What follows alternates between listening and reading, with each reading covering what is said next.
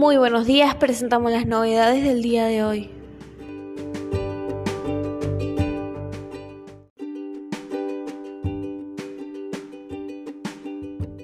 Monotributo. AFIP extiende el plazo para la recategorización hasta el 31 de enero.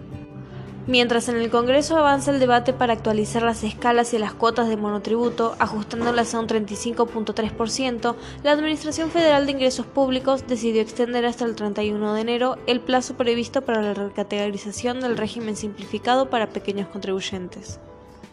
Desde la FIP indicaron que la medida se propone ofrecer alivio ante la situación de incertidumbre observada entre algunos monotributistas frente a la recategorización en las tablas vigentes.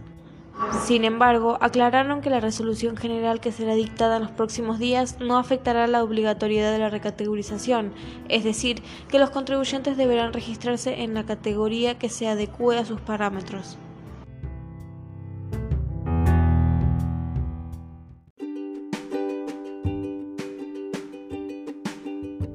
Impuesto a las ganancias, lo que hay que tener en cuenta en enero. La mayoría de las dudas este año radica sobre cómo tramitar la devolución del adelanto del 35% por la compra del dólar y gastos con tarjeta realizados entre septiembre y diciembre últimos. Para aquellos que sean trabajadores en relación de dependencia alcanzados por el impuesto patrimonial, aún no está disponible la posibilidad de deducir esas percepciones a través del formulario 572 web. Más allá de ese reintegro, existen fechas clave en torno a este gravamen patrimonial, más aún en estos últimos meses en los que puede mezclarse qué corresponde hacer con las deducciones según sea el año abordado. Esto porque ganancias es un impuesto anual, rige desde el 1 de enero al 31 de diciembre, pero exige reportar información entre AFIP con un calendario diferente según el tipo de contribuyente. El empleado puede cargar deducciones, percepciones y retenciones para suavizar el impacto en ganancias sobre el salario mensual.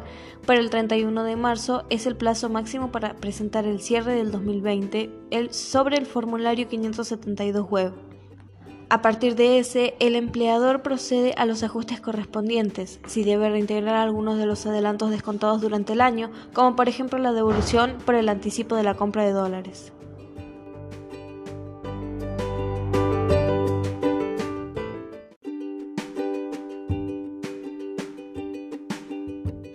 La canasta de alimentos subió un 2.1% en la primera quincena de enero.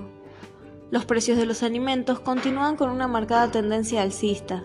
Durante la primera quincena de enero, la canasta se incrementó un 2.15% impulsada sobre todo por la suba de las carnes y los artículos de almacén. Parece continuar de esta manera la evolución registrada en 2020, cuando según INDEC creció 42.1% y se transformó en el rubro con mayor incidencia en la suba del índice de precios al consumidor.